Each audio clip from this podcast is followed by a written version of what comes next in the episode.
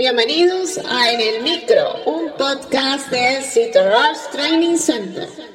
Ahora, un momento de publicidad. Este mensaje llega a todos ustedes gracias a nuestro patrocinador Rush Training Center.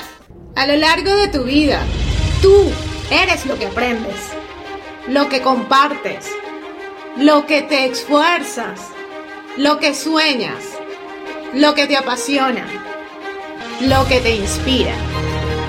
CitoRush TC es tu plataforma de educación a distancia, la marca de un citolover de corazón. Sigamos aprendiendo juntos.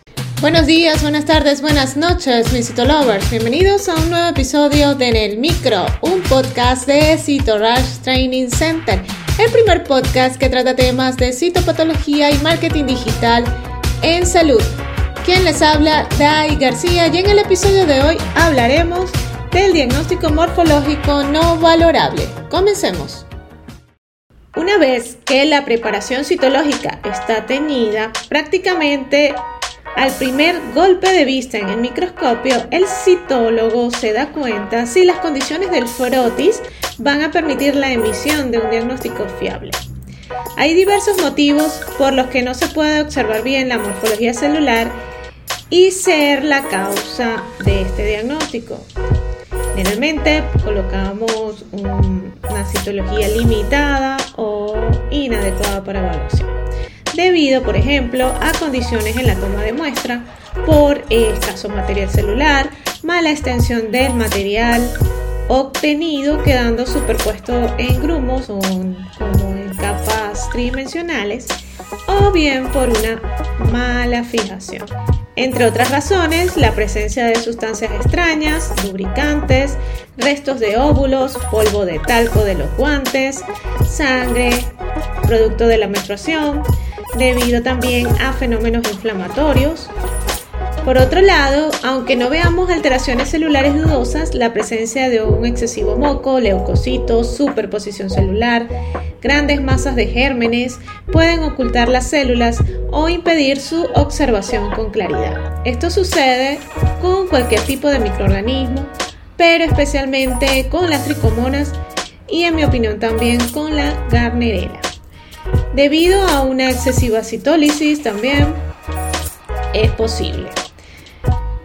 También eh, debido a una incorrecta tinción o montaje. Una escasa o excesiva tinción de los elementos celulares también nos permiten y posibilitan la observación correcta.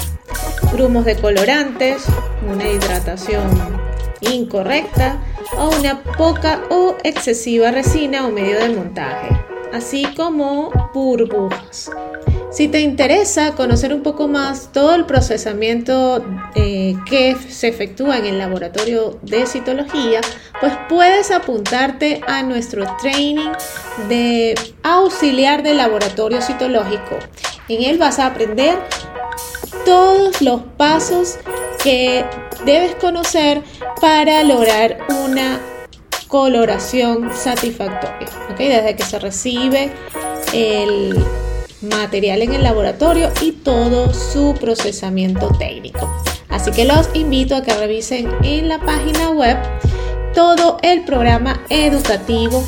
Si eres dueño del laboratorio, pues puedes apuntar a tu personal a cargo en ese training y de verdad que te va a ayudar a agilizar y tener una productividad en, en el cuanto al procesamiento de las muestras.